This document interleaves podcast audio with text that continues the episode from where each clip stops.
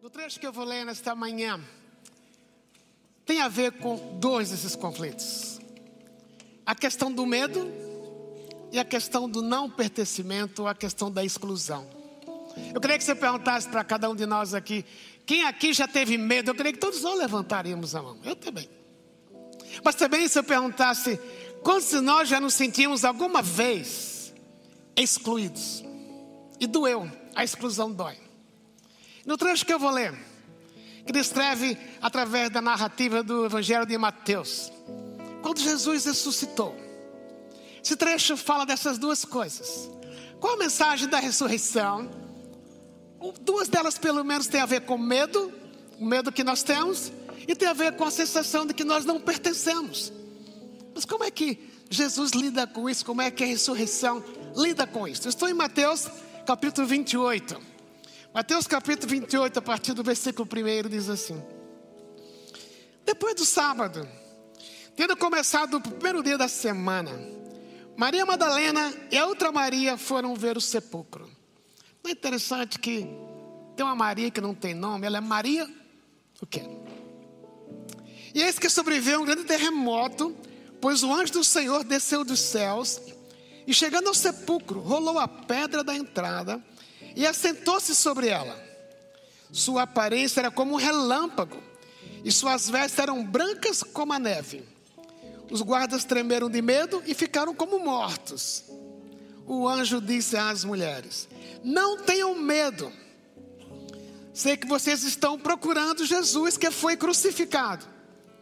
Ele não está aqui, ressuscitou, como tinha dito. Venham e veja o lugar onde ele jazia. Vão depressa e digam aos discípulos dele: Ele ressuscitou, ele ressuscitou dentre os mortos e está indo adiante de vocês para Galiléia. Lá vocês o verão. Notem que eu já os avisei. As mulheres saíram depressa do sepulcro, amedrontadas e cheias de alegria, e foram correndo anunciá-lo aos discípulos de Jesus. De repente, Jesus as encontrou e disse: Salve! Elas se aproximaram dele, abraçaram-lhe os pés e o adoraram. Então Jesus lhes disse: Não tenham medo. Vão dizer a meus irmãos que se dirijam para Galiléia e lá eles me verão. É interessante que duas vezes a palavra medo aparece.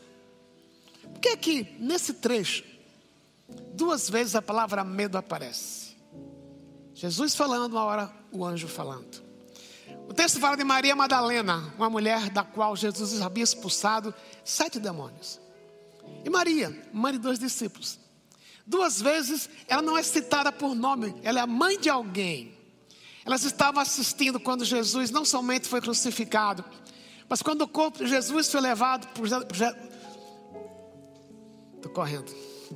Quando o corpo de Jesus foi levado por José de Arimateia para ser colocado numa tumba que pertencia a ele, elas viram. Eu imagino que também, quando elas viram a porta do túmulo sendo fechada, quando uma pedra rolou fechando a tumba, o texto no fim do capítulo 27 diz que elas viram.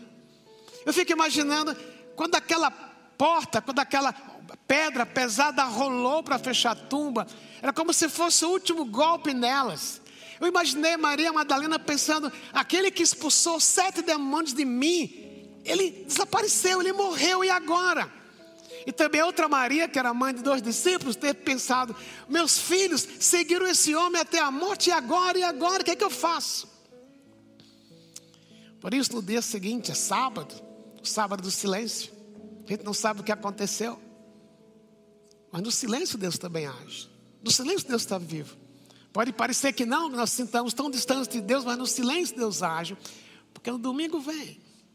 Eu imagino que movida ou por medo, ou por saudade, por insegurança, elas vão para o sepulcro. Eles querem levar perfumarias, como diz o apóstolo Marcos, como diz no Evangelho de Marcos, para embalsamar o corpo de Jesus. Talvez era o último ato delas. Mas o coração estava com medo. Tanto que elas chegam, não vê mais a, a tumba fechada, encontra esse anjo que disse a elas: Não tenham medo. Não tenham medo. do que você e eu temos medo? Medo da aposentadoria? Medo, como é que eu vou viver aquela pessoa que eu mais amo morreu? Medo de uma cirurgia que você vai passar, que os prognósticos não são os mais favoráveis. O medo do casamento que está prestes a falir. O medo de uma carreira que não decola. Todos nós temos medo. O texto não diz que sua carreira de Jesus vai fazer sua carreira decolar, que seu casamento vai ficar perfeito. Mas o texto traz à tona o fato de que Jesus está vivo. Que aquele medo que Maria Madalena tinha, talvez, de como é que eu vou viver, aquele que expulsou os demônios em mim, será que os demônios vão voltar? Porque a presença de Jesus para ela era uma segurança. Nada que nós temos é tão seguro quanto a presença de Jesus. Então, quando o anjo diz, não tenham medo, ele não está aqui. Eu suponho que deve ter gerado mais medo nelas. Mas ele, o anjo diz, ele ressuscitou. Sabe qual é a resposta mais prática, mais real para os nossos medos? Não é tanto a solução dos nossos problemas, não é tanto a resolução do nosso medo, mas é muito mais o fato de que, porque Jesus está vivo, porque Ele ressuscitou, aquilo que é medo para mim pode ser transformado em paz, a despeito da circunstância.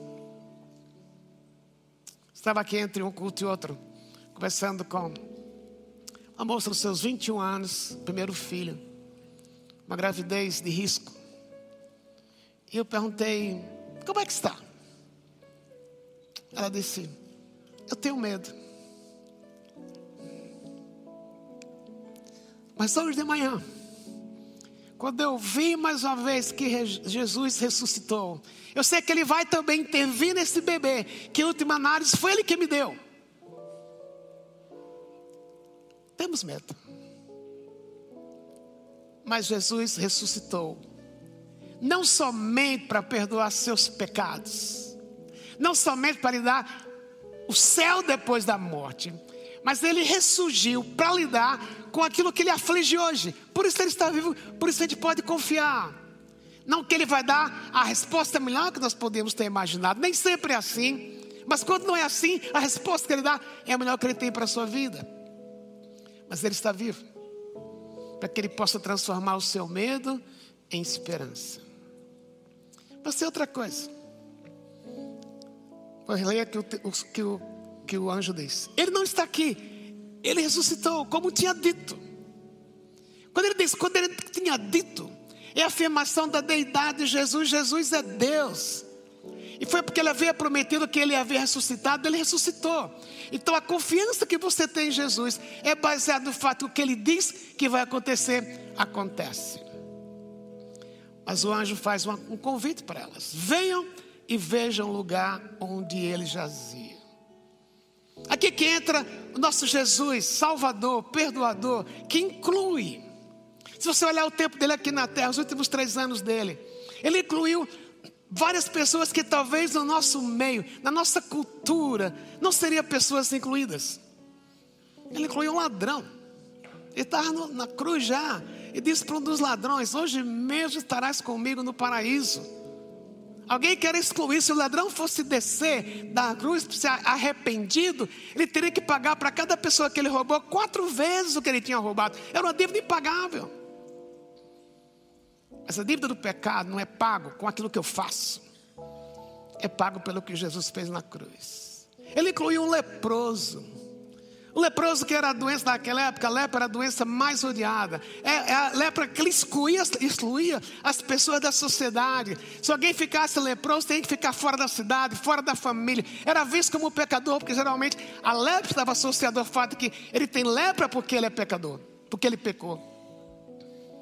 E um dia um leproso chega para Jesus e diz: O senhor pode me curar? O senhor pode me deixar limpo? Jesus poderia ter dito de longe, já bem, eu quero, mas fica aí, tá? Não quero ficar perto de mim, porque se quer ficar perto de mim, as pessoas vão falar mal de mim. Como é que eu fiquei perto de um leproso? Jesus nem lembrou disso, nem estava preocupado com isso. Ele tocou, o texto que fala em Marcos, ele apertou o ombro do leproso, sem medo. Ele incluiu o leproso. Ele incluiu a mulher adúltera. Pega em adultério. Os acusadores chegaram, queriam que ela fosse apedrejada. Jesus começou a escrever no chão alguma coisa, não sabe se eram os pecados dos outros. E cada um foi saindo. Ele perguntou para a mulher: Onde estão teus acusadores? Foi embora. Ele falou: Vai, não peques mais. Ele trouxe aquela mulher adúltera para perto. Ele trouxe um rico para perto dele. Nicodemos não era somente rico, mas era intelectual da época, vivia no topo da inte intelectualidade de Jerusalém. Ele foi de noite procurar Jesus. E Jesus explicou para ele o que era salvação. Jesus incluiu Nicodemos. Eu creio que todos nós, de vez em quando na vida, temos a sensação de não pertencimento. Eu não pertenço aqui. Ok. Você gosta de futebol? Talvez você sonhou um dia jogar na seleção brasileira. Mas lá você não pertence.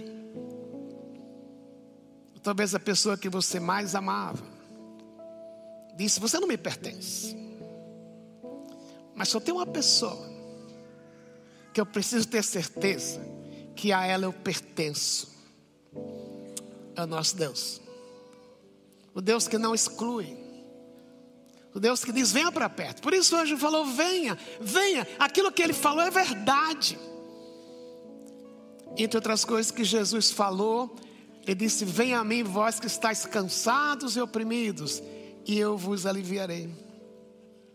Há uma história de um casal muito rico, uns 30 anos atrás, na cidade de Chicago, que se sentiam donos, donos de tudo, muito ricos, mas não queriam que as pessoas chegassem perto dele, eles queriam viver isolados, viver da riqueza deles. Eles construíram uma casa em forma de pirâmide, uma casa de cerca de 5.500 metros quadrados, em forma de pirâmide, por fora, várias linhas de ouro. Mas foi interessante que ao redor da casa, eles fizeram um pequeno lago ao redor da casa, e colocaram mais de 20 tubarões. A pessoa, você ser convidado para jantar com eles e ter que passar perto dos tubarões. Ninguém queria. Na nossa vida tem alguns tubarões que tentam nos afastar de Jesus. E quando a gente se afasta, a gente se sente excluído. Mas o que é que exclui? É o nosso pecado. O que faz a gente ser excluído da presença de Deus é porque somos pecadores. Desta lista de pessoas que eu falei para você, talvez você não identificou-se numa delas. Você não é ladrão, você não é corrupto, você não é adúltero, você não é leproso. Mas tem uma coisa que iguala todos nós aqui: é que somos pecadores. Todos pecaram e perderam a relação com Deus. Mas Jesus é a solução. Ele veio, morreu na sexta-feira e ressuscitou no domingo. E Ele está dizendo para você: venha. Se você tem medo, venha. Se você se sente excluído, venha. Porque esse é o convite da, do dia da ressurreição. É a mensagem da ressurreição, da ressurreição. Jesus ressurgiu para trazer você para perto. E como é que eu chego perto? Quando eu olho para mim mesmo, eu até posso dizer: eu não roubei, não adulterei, não enganei.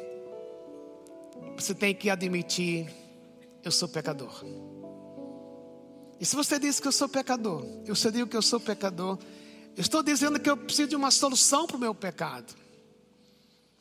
E a única solução para o meu pecado não está na igreja, não está no batismo, não está nas boas obras, mas está no fato que só Jesus é o que pode resolver o meu problema do pecado e o seu problema do pecado. Jesus falou uma vez para Tomé.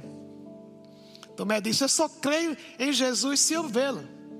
Jesus chegou perto de Tomé, mostrou as marcas da cruz nele, as marcas na, no pulso. E Jesus falou para Tomé: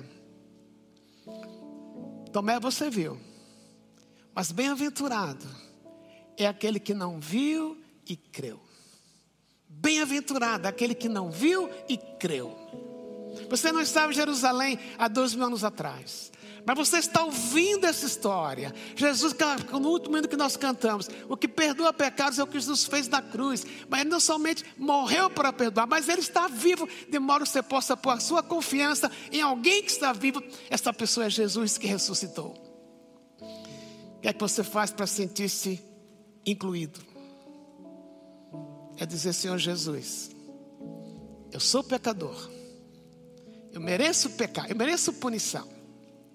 Mas eu resolvo crer nesse instante que o Senhor morreu por mim na cruz. Isto é suficiente. Isto é suficiente para que a minha dívida de pecado seja paga. Você estava aqui sexta-feira, eu expliquei a expressão está consumado. Ela significa está quitado. Você e eu temos uma dívida com Deus que é o pecado. Mas só uma maneira dessa dívida ser quitada é crendo que Jesus morreu na cruz por você. Eu quero dar para você uma oportunidade agora. Talvez você nunca pensou ou admitiu que é pecador. Se você admitir, é muito sério isso. Porque eu admitir, você tem a oportunidade de dizer: há uma esperança em Jesus, há uma salvação em Jesus. E você pode, nesta manhã, resolver crer que o que Jesus fez pagou todos os seus pecados, todos os nossos pecados. Se você quiser baixar sua cabeça agora, nós vamos orar. E se você nunca lidou com isso em sua vida, você nunca se sentiu incluído na relação com Deus, hoje é o dia de dizer: Senhor Jesus, me inclui. Eu estou ouvindo aquilo que os anjos falaram, que o anjo falou para Maria, para as Marias. Eu não estava lá, mas eu estou ouvindo. E se dentro de você, você admitiu que é pecador, pecador e que quer crer em Jesus como seu Salvador. Onde você está? Sentado mesmo. Diga para Ele, com as suas próprias palavras: Senhor Jesus, reconheço que eu sou pecador ou pecadora. Mas nesse instante, eu resolvo crer que o Senhor morreu por mim e ressuscitou. Sei, entendo, resolvo crer que, crendo no Senhor, os meus pecados estão perdoados. Se você quiser fazer isso, faça isso onde você está. É entre você e Deus. E Deus está querendo ouvir a sua mente falando, a sua voz falando. Eu te quero como meu Salvador. Tome esse tempo. Eu vou dar alguns segundos para você fazer isso entre você e Deus.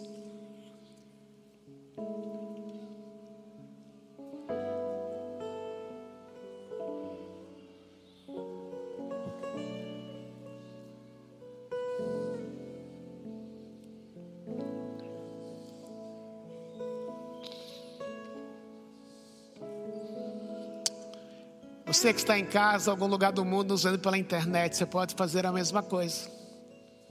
Não importa o lugar, mas importa a sua decisão de confiar em Jesus. Ainda de cabeça baixa, eu queria pedir uma coisa para você. Se você orou desta forma que eu sugeri, se você nesta manhã resolveu crer que somente Jesus tem o poder de perdoar os seus pecados e você creu nisso, eu queria orar por você. Eu queria sugerir que você levantasse a sua mão, dizendo: Eu fiz isso. Se você quiser, onde você estiver, levante a sua mão. Nós queremos orar por você. Amém. Muito obrigado, queridos. Muito obrigado. Sabe, a Bíblia diz que quando a gente resolve crer em Jesus como nosso Salvador, três coisas acontecem. Ele disse uma vez para seus seguidores: Aquele que crê em mim tem a vida eterna. Você ganhou lugar no céu depois da morte. Ele falou: não entra em condenação. A gente ouve falar do juízo final. Só vai para o juízo final, para o julgamento final, quem tem culpa. Mas a culpa foi perdoada em Jesus na cruz. Não há lugar para você no juízo final. Mas passou da morte para a vida. Antes desse dia, você não tinha relação com Deus. Mas hoje, a partir de hoje, você tem. Você está vivo. Por isso, quero orar por você agora. Ó Deus, você ouviu estas pessoas que levantar a mão, dando o primeiro passo para andarem com Jesus, terem seus pecados perdoados, não por mérito delas, mas simplesmente porque creram. Agora são pertencentes, não são mais excluídos ou excluídos, mas são pertencentes ao Senhor. E nós pedimos que na vida delas, O Espírito Santo que vai habitar nelas hoje, as guie, as fortaleça, as satisfaça, de modo que a vida delas seja marcada, sejam marcadas, essas vidas sejam marcadas pela tua graça, andando com Jesus, aquele que ressuscitou. Agora, ainda de cabeças baixas, quero encorajar você que já conhece Jesus. Nós vamos, aqui a pouco, vamos comer o pão e beber o cálice que simboliza o corpo de Jesus sacrificado na cruz o sangue dele derramado na cruz. É um tempo de confissão de pecados. Se alguma coisa que você precisa dizer para Deus, eu errei, eu estou errando. Pode ser uma mágoa guardada há tanto tempo. Pode ser a falta de confiança. Pode ser uma atitude errada que você teve com alguém que não acertou até hoje. Confesse. De modo que você possa comer o pão, beber o cálice grato, alegre, celebrando a morte e a ressurreição de Jesus. É um tempo de confissão. É entre você e Deus. Faça isso agora. Esse tempo de oração silenciosa.